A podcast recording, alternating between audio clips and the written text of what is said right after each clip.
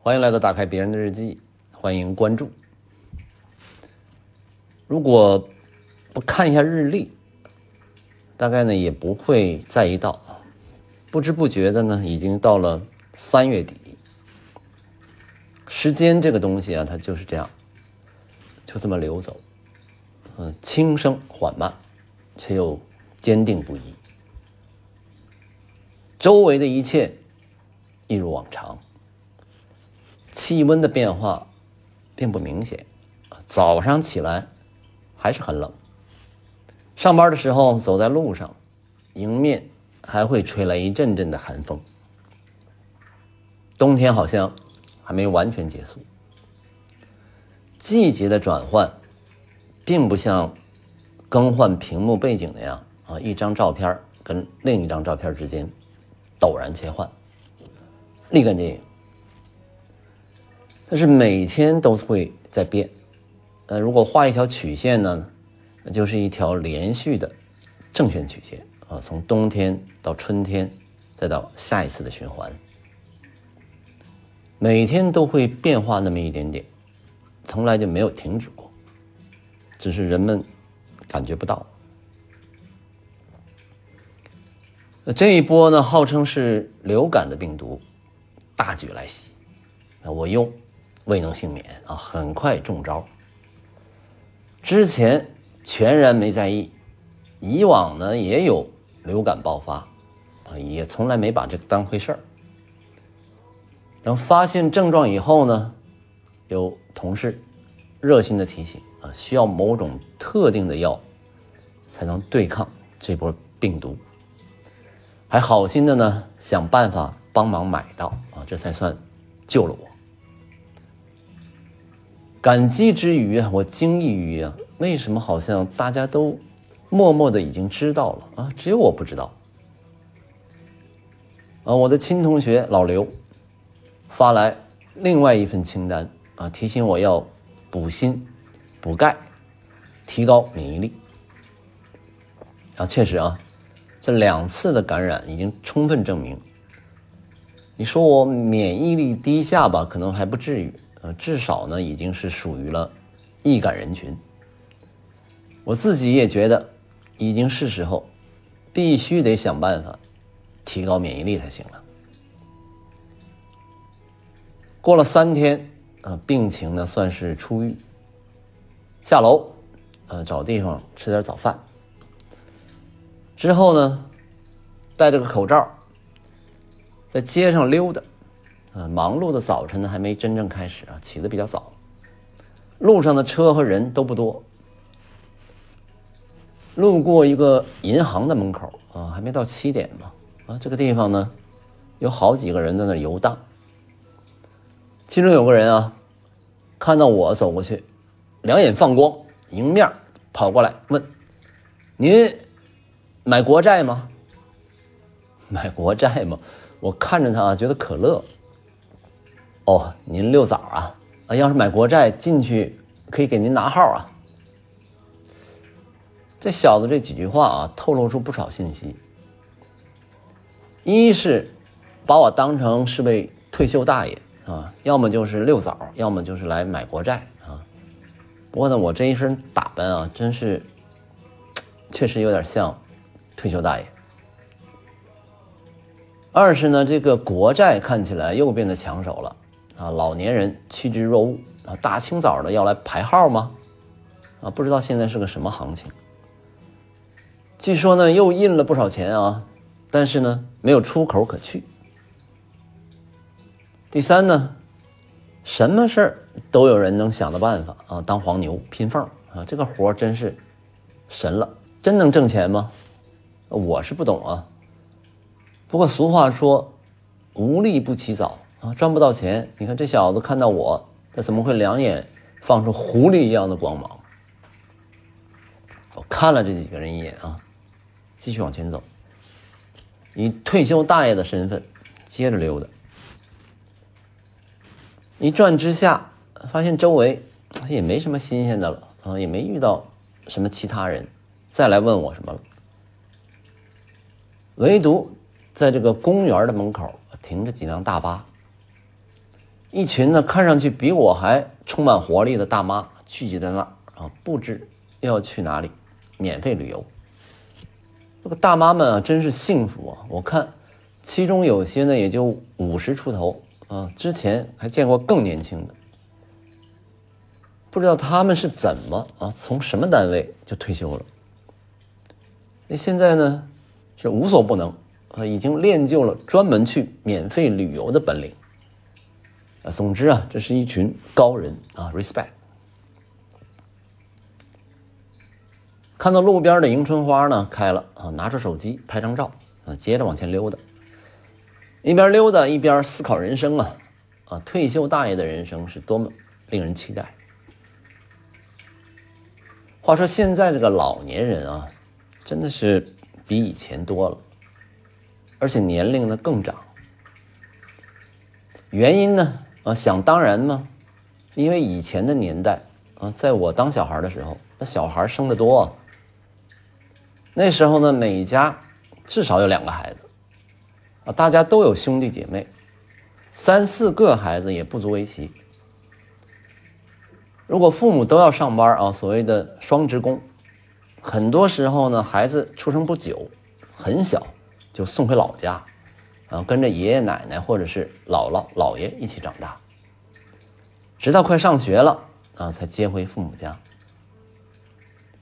可毕竟父母也得上班啊，然后就老大带老二啊，老二带老三，就这么拉拉扯扯的一起长大了。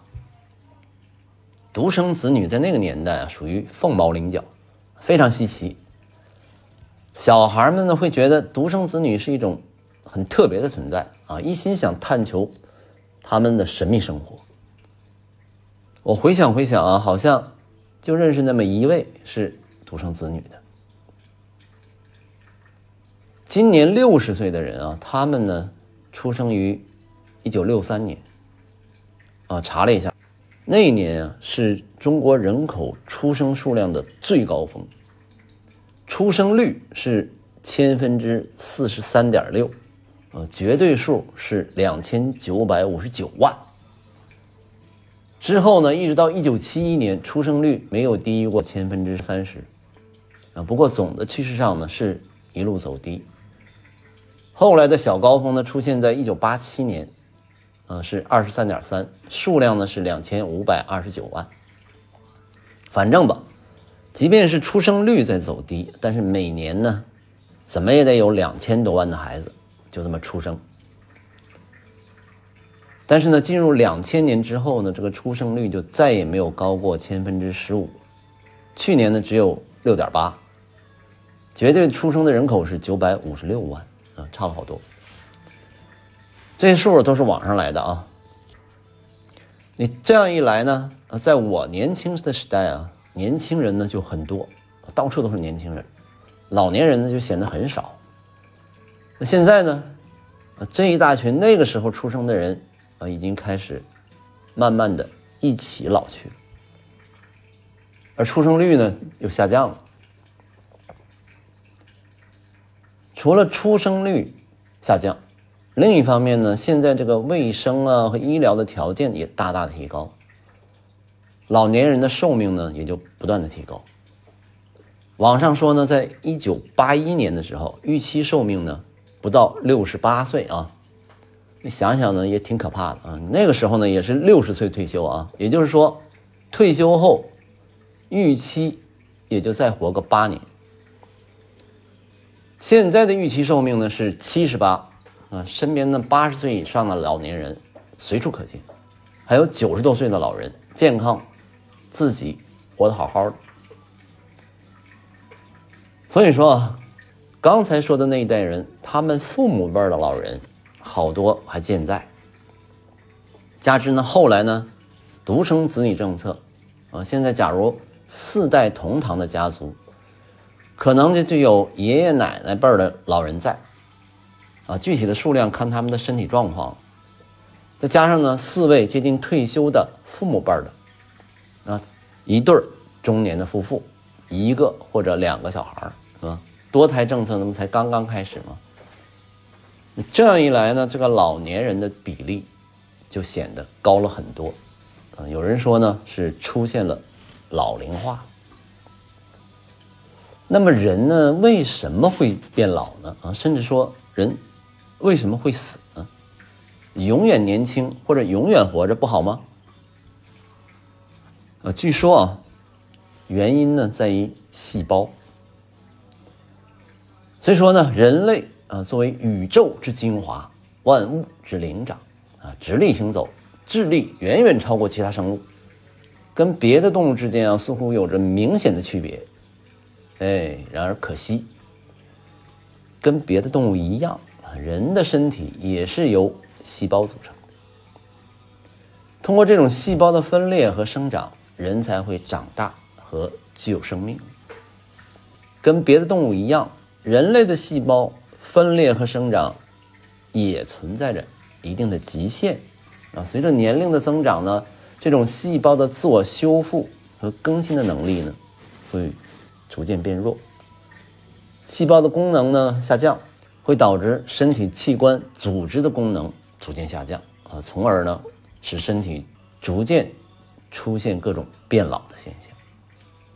美国的瓦莱奇医生说，人类关于衰老和死亡的研究其实呢也没开始多久。科学家呢研究一种小虫子，它特别小，身体仅仅。只有一毫米，啊，身形呢透明，生长在土壤里，名字叫做秀丽银杆线虫，啊，是一种最小的蛔虫，主要呢是以丰富的细菌为食，从来不会感染人类。这种小蛔虫呢，普遍呢可以存活两到三周，传宗接代，然后就死去了，啊，就这么简单的一个生物。所以说呢，这种线虫很简单啊，它也没有心脏和肺，但是呢，它们却拥有许多啊跟大型动物相似的器官啊，比如说神经系统啊，甚至是完整的生殖系统啊。你看，说简单吧啊，又挺完整啊。这种既简单又特殊的构造啊，简直就是专门为了被研究而出生的。据说啊。研究这种小线虫的人，有两个团队，分别获得了诺贝尔生物学奖。经过研究呢，发现这种小虫子啊，成虫时期的体细胞的数目啊是恒定的啊，而且呢，特定的细胞，它的位置也是固定的，充分展示了一种被称为细胞数量恒定的现象。幼虫。一旦出生，啊，就会通过细胞分裂的方式生长，啊，当细胞总数达到一千零九十个这个特定的数量的时候，它就会停止分裂了，啊，不再分裂，仅是呢通过增大现有的细胞的体积来完成后面的生长。那之所以说这种小虫子值得研究呢，可能是因为人的身体跟它差不多。也是先用细胞分裂的方式生长，啊，当细胞达到一个特定的数量级的时候，啊，应该就不会再增加了。不过呢，会通过新陈代谢来维持总体的数量平衡，啊，这都是我猜的啊。这以后的生长呢，这些细胞自身呢可能发生变化啊，比如变大呀、变小啊，或者是被替代呀，以新换旧啊。那人小的时候呢？也是开始的时候，细胞呢都是新的啊，健康，没有受到外界的和内部的各种影响啊，身体健康嘛啊，血管通畅，细胞质量也高，所有的细胞都很活跃。那如果在这个时候发生一些什么小病小灾啊，破损的细胞很快会得到修复，或者呢通过分裂啊得到更新啊，比如说我们的皮肤啊，虽然我们看不见，也感觉不到。那皮肤自己还是在不断的更新的，就这样啊，人呢就会生机勃勃、年轻有活力。可是啊，非常遗憾啊，经过那些科学家的研究，发现了一个现象：不论是刚才说的那种小虫子啊，还是人类啊这种伟大的物种，细胞分裂的次数啊都存在一个极限啊，叫做海弗利克极限。据说呢，细胞每次分裂的时候啊，染色体的末端有一种叫端粒的东西啊，这种端粒呢，会因为 DNA 复制而缩短啊，叫做端粒缩短啊。当这个端粒啊缩短到一定程度的时候呢，就会导致细胞停止分裂，叫不再分裂，这种这个细胞就不会再分裂。从而引起呢细胞衰老。后面其他的研究呢又表明啊，不同的细胞染色体的末端啊，就这个端粒，它的长度是不等的。也就是说呢，不同的细胞它分裂的次数是不一样的。更重要的是呢，细胞每分裂一次，这些端粒呢就会变短一些啊。当这个端粒变到极短的时候，细胞就不再稳定了。发生一种叫细胞凋亡的现象，啊，啥意思呢？就是说啊，在正常的情况下，比如啊，我们的皮肤吧，刚才说了啊，它不是一成不变的，总的数量呢，尽管是一定了，但是呢，它会默默的进行着新旧更替，啊，有一些年龄大了的细胞，逐渐老化了，那他们会通过某个机制啊，慢慢枯竭啊，什么凋亡。不过呢，与此同时呢，又有新的细胞通过分裂补充上来，啊，就这样，我们的皮肤呢，在不知不觉中呢，换了一茬又一茬啊，只是我们感觉不到。可是啊，总会有那么一天，所有的细胞啊，都到了一个分裂次数的极限，它们的端粒啊，这种决定分裂次数的东西用的差不多了，那人体呢，就不会再产生。新的细胞，那细胞呢就在这种水平上保持平衡。不过呢，人体呢会想尽一切办法维持它的各种机能。那尽管是这样啊，这些细胞呢也会跟别的东西一样，时间久了嘛，它都会慢慢老化。那皮肤呢就会变得慢慢干瘪起来，啊，就这样的人就。慢慢进入了老年啊，也有一些细胞啊，可以通过自我复制，无限制的分裂和再生啊，那就叫什么干细胞。还有呢，就是癌细胞啊，癌细胞这个玩意儿呢，它可以无限再生啊，它那个端粒在复制过程当中不会变短，所以呢，癌细胞治疗起来难度很大。但是呢，大多数细胞的再生能力都是有限的啊，并且呢，在特定条件下会停止再生啊，不管是皮肤细胞啊、血细胞啊，还是肌肉细胞。而且呢，刚才说的这个细胞的变化过程呢，还是在所有的条件都是正常的情况下，还有很多的因素啊会影响这个老化过程啊，比如说基因啊、生活的环境、生活方式啊等等。各种因素，你人活着你是就得吃吧，是吧？你吃的不对，那可能就会引起疾病，啊，比如说免疫系统退化啊，营养不良啊，生活压力啊等等吧。那这些呢也可能会加速身体的老化的进程。除此之外啊，环境的因素啊，什么紫外线啊、辐射呀、空气污染啊、化学物质啊等等吧。也会加速身体老化的进程，啊，明白了吧？这就是为什么，无论如何，最终人生的一切都会停止。人呢，从出生开始，就不可避免的走上了一条单向车道。不过呢，话说回来啊，从种群的角度看啊，基因中的遗传物质通过种群的延续。就继续传递下去。嗯，作为个体的人啊，在基因传递的过程当中，你不过是一个承前启后的载体而已。个体对于种群而言呢，根本不足一提。最终胜利的呢是基因。可是呢，对于咱们这群呢具有意识和感情的人类而言，想到自己老去啊，或者是面临死亡的时候。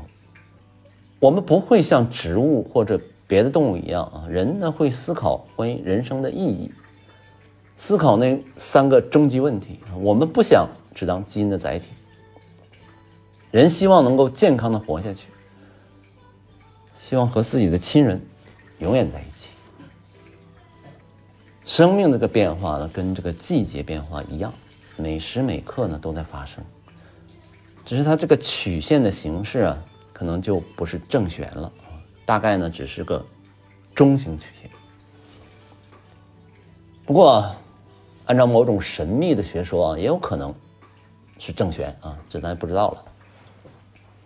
重点呢是这种变化也是缓慢发生，人们呢会在不知不觉中经历自己的青春啊，度过中年，来到老年。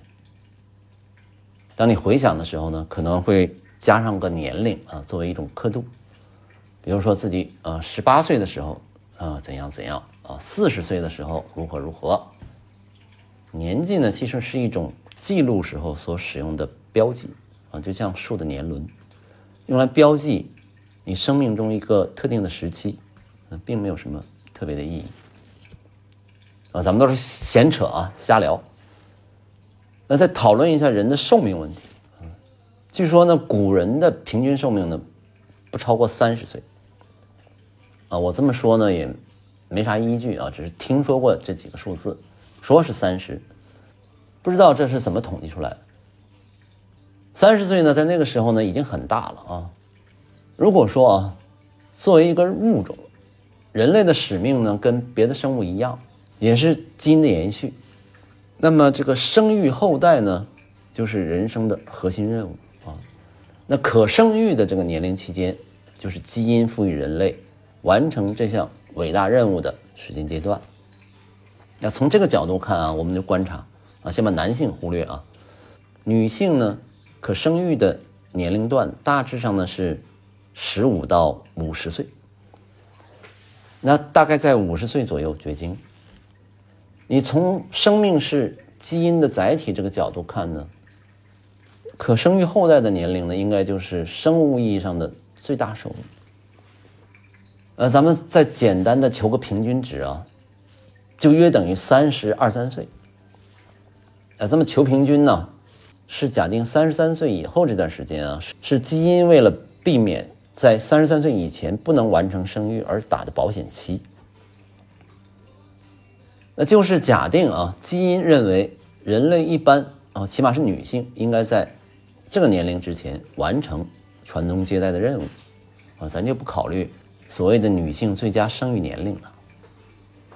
如果人类平均在三十三岁之前啊就完成生育，完成基因延续的使命，那么是不是可以说，呃，从生物的角度看，寿命也就可以结束了，是吧？就像古人那样，啊，平均的寿命呢不会超过三十。因为也没啥必要超过，对吧？那就算是这样啊，人类还是能在没有什么医学平均寿命可能更短的原始的条件下，啊，作为一个物种一直发展壮大，那没有灭绝是吧？一直发展到今天的文明社会，那是不是也能说明较短的平均寿命并不影响种族的延续？换句话说呢，在原始纯自然的状态下的人类。平均寿命是不是也就不到三十啊？顶多也就到五十。实际上呢，现在的平均年龄呢，基本上已经接近八十啊。日本排第一啊，大概是八十四岁。很多人呢是迈向百岁人生，说明呢，尽管细胞的分裂存在着极限。啊，尽管有各种各样内在的、外在的因素影响着我们的健康，可是呢，我们在延长寿命这个方面，人类不但没有被压垮，反而取得了巨大的胜利。啊，在长寿的这个战线上，不但是不用焦虑，反而应该乐观起来。那从这个角度看，虽然老化是不可避免的自然过程，但是。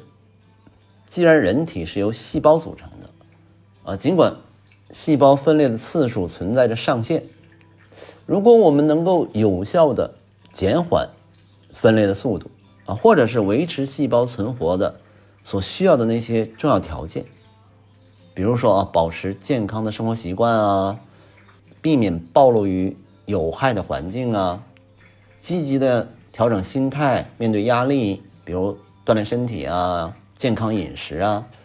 啊，再加上所谓的养生啊，吃点细胞所需要的补品啊，比如说补锌啊、补钙啊什么的，这种进补不是瞎吃啊，而是要补充细胞所需要的那些元素。那是不是就有可能减缓身体老化的进程啊？延缓那些老年疾病的出现，保持身体的健康和活力？当然了啊，这又跟每个人的情况不同啊，环境不同。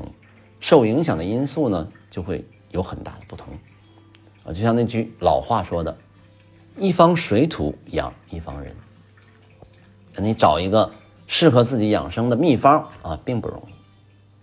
但无论如何，健康的生活方式和养生，有可能有助于延缓细胞的老化，啊，也就相当于延缓衰老啊。从长寿就是让细胞能活得更久的角度看。科学的养生，那就非常重要。很明显，我就是应该去想想办法，在提升免疫力的方面下下功夫。至于到底怎么提升免疫力啊，怎么做才能算科学的养生，那就得另外去好好学习了。尽管如此啊，既然细胞分裂的极限到现在还没有被有效的打破，啊，那死亡也就。无可避免了，啊，咱们就再聊一下如何去面对死亡的话题。上野千鹤子啊，这位独立女性，生于一九四八年。之前呢，咱们讲过的村上春树君啊，生于一九四九年。这两位呢，都属于日本战后一九四七到一九四九之间的婴儿潮一代。这比刚才说的中国的一九六三年。早了大概十五六年，那这可能是日本更早进入老龄化的原因。随着他自己的年龄增长呢，伴随这个社会的变化，不断的呢深入的关注老龄化的这个问题。原本他的视角呢是关注其中的独居者啊，可能是跟他自己啊无婚姻无子女有关系。我自己倒觉得啊，这跟女权啊没有什么太大关系。纯属是独立和自由生活的话题。从两千零七年开始啊，上野千鹤子呢开始写他的独居者系列啊，先是独居者的晚年，之后呢是男性独居者的道路，最后呢是独居者的临终。虽然说啊是关注晚年和临终，宣扬独居养老和崇尚独立，但是完成最初。作品的时候，实实在在呢，他也只有五十八岁，不到六十。随着后来的研究呢，不断的深入啊，特别是到了近期，日本社会呢渐渐进入百岁老年的时代。据说呢，有四分之一的男性和一半的女性会活过九十岁。那这段时间里呢，他自己呢也慢慢进入老年啊，他自己说。眼看着已经到了后期老年了啊！日本呢，好像是把七十五岁划分老年的前后期。今年呢，他刚好是七十五岁。那么在这个后期老年里，虽然他觉得呢自己最近还不会死，但就他见过的许多老年人的例子来看，从现在开始到生命结束，等待他的将是需要人护理的摇坠期。啊，先是摇摇晃晃的站不稳的阶段，然后呢是四肢乏力、软绵绵的阶段，最后是坠倒在地、卧床不起的阶段。这段话呢让我想起啊，有一位比我稍长几岁的皇兄，他曾经提起过，回想起自己家里上了年纪的老人出现跌倒的情况的时候啊。你要是问他们怎么会跌倒了呢？他们会说啊，没有注意到哪里可能有个台阶啊，或是门槛但是呢，皇兄在那些老人过世之后，回过头去想想，实实在在的呢，是老人自己在当时已经无法控制平衡，呃，那个台阶啊什么的，只不过是引发的一个由头。从摔倒的那一刻开始，其实整个身体的情况就已经变了。啊，他的这个说法跟这个摇坠期的感觉有点像。那么，如果进入这个摇坠期的阶段，会怎么样呢？毕竟在百岁年代到来的时候，老年之后的任何一个阶段，都比以往更长。前期老年也好啊，后期老年也好，摇坠期也好，都需要认真对待。他说呢，如果成了需要护理的老人之后，就能作为当事人现身说法了，但又不知道。真正到了那一步，那是否还有足够的心力来做这些呢？随着这一代人的老去，一个被称作“被护理”的时代，可能已经慢慢来临了。不仅如此啊，在他看来，甚至是一个大规模去世的社会，也离我们不远了。上野千鹤子呢，觉得这样一来。一方面要正视这个事实，另一方面，在这个人生的摇坠期，还是早早的做好准备为妙。二零一八年呢，日本人的死亡原因排在第一位的是癌症，第二位呢是心血管疾病，第三是衰老，第四呢是脑血管疾病。这些疾病呢都是年纪大了以后。容易出现的慢性病，一般呢都无法治愈。这些年呢，这个衰老这个死因排到了第三位。按照这个医疗专家的说法呢，衰老差不多等同于死因不明。本来呢，有的人呢可能是死于心力衰竭或者是多器官功能衰竭，但是由于无法确定。只好呢把这个死因归结为衰老，因此呢可以说衰老并不是一种疾病的名称，而是一种社会认可的死因。当一个年龄特别大的老人去世的时候，如果没有任何明确的死因，那周围的人就会说啊，毕竟年纪这么大了啊，衰老而亡是很正常的。那今后呢，这样的死因的比例。有可能会增加。啊，上野千鹤子说：“其实呢，也不用担心，老死呢是一种缓慢而温和的死亡，完全可以独自去面对。啊，说到底呢，他的理想呢就是独立。医生呢和专业的护理人士呢，他们可以预测啊，基本上还是挺准的。等他们说老人。”时日无多的时候，再做准备就可以了。啊，那样也可以避免事到临头慌张无措。啊，当然啊，为了做到这一点，需要让更多的人了解死亡的临床情况啊，已经发生了改变。前面讲的瓦莱奇医生也说，以前呢慢性病很少见，而是由于受伤啊、感染啊，或者就是。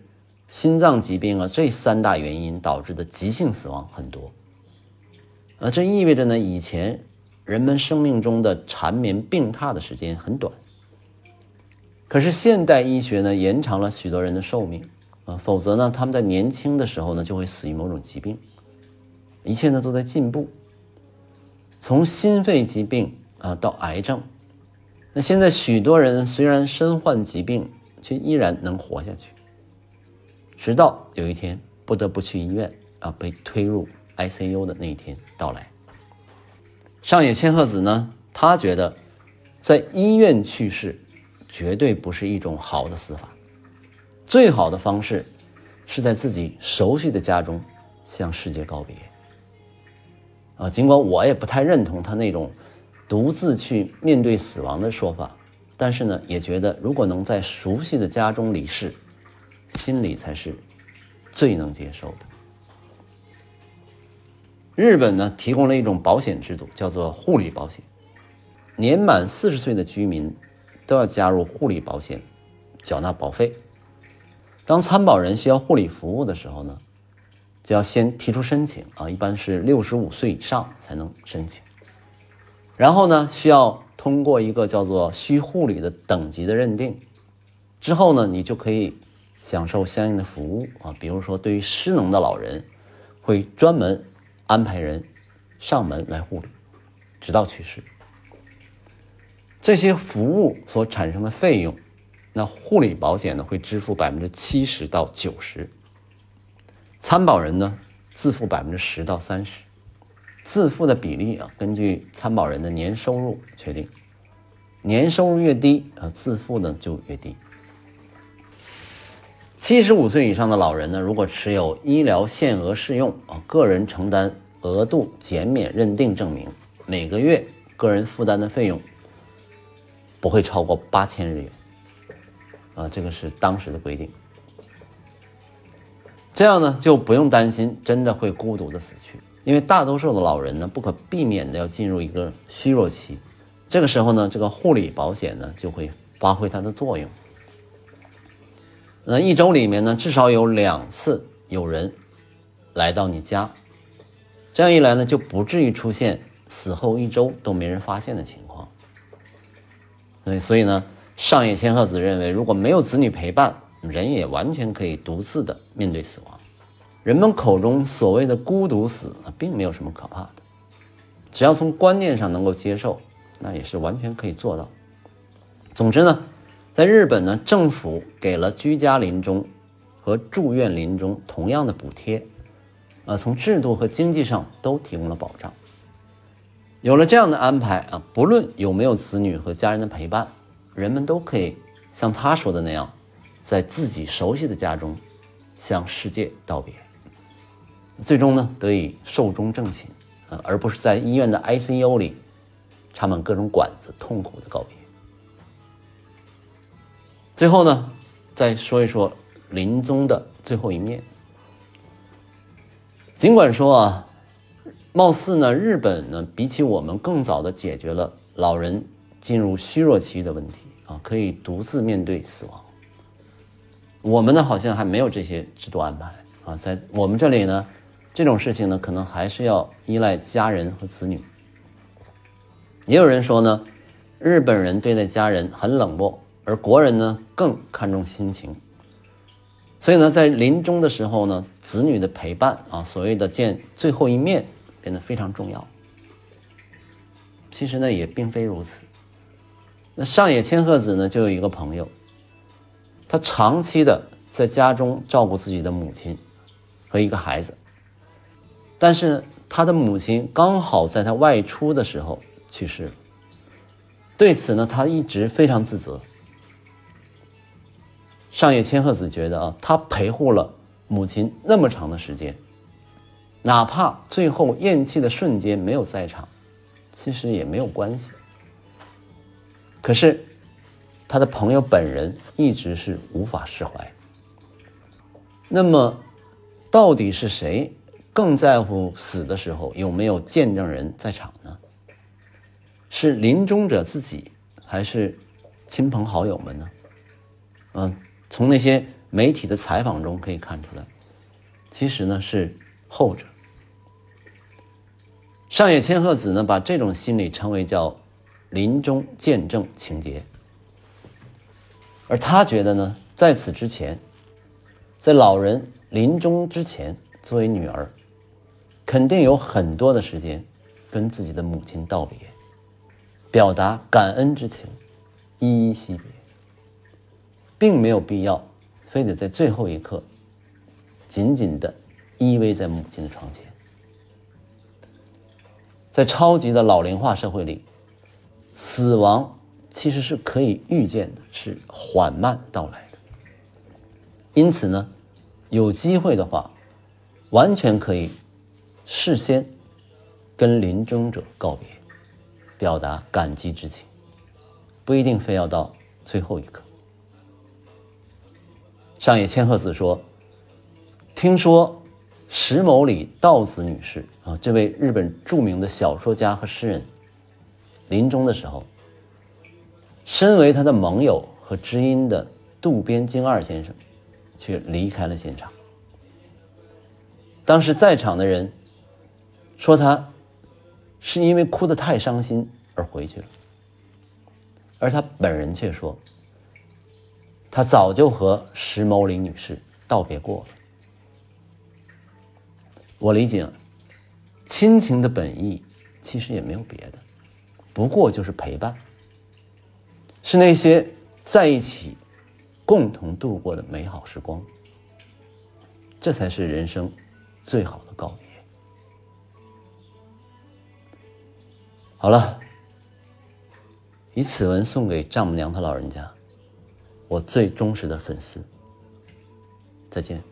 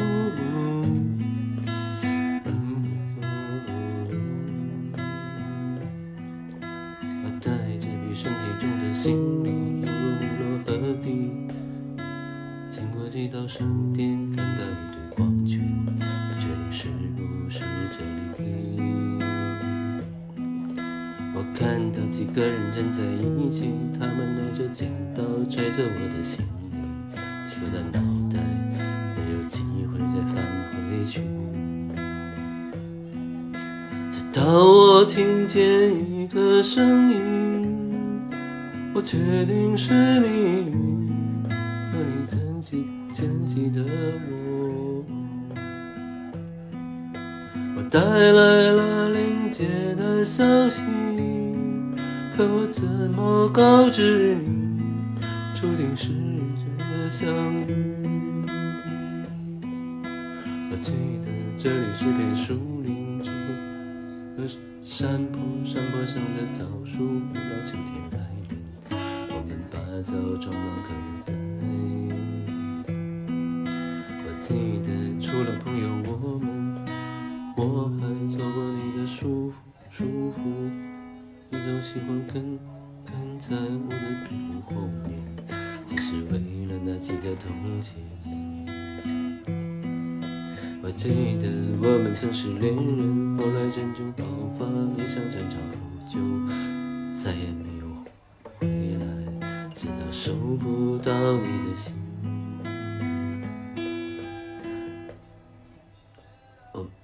曾这样重复分离，想要重新开始，相互送别对方，说着来世再见。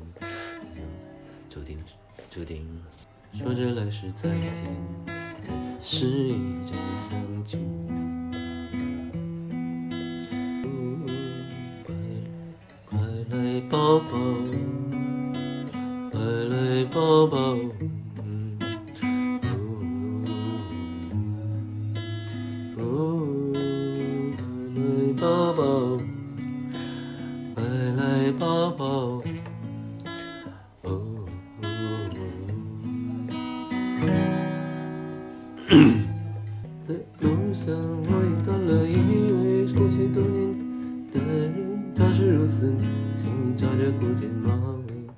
尾，听说和你。的笑，走走，他和我讲了很多关于你成长的故事，故事在心头有一段思念从未停止，如同不悲伤的名字。不要哭，我最亲爱的人，我最好的玩伴，时光是个，或者转，直行。痴心或者转弯，我们最终都会相见。在城市的某个拐角处，在夕阳西下时，在万家灯火的某一扇窗纱里，人们示意着相聚。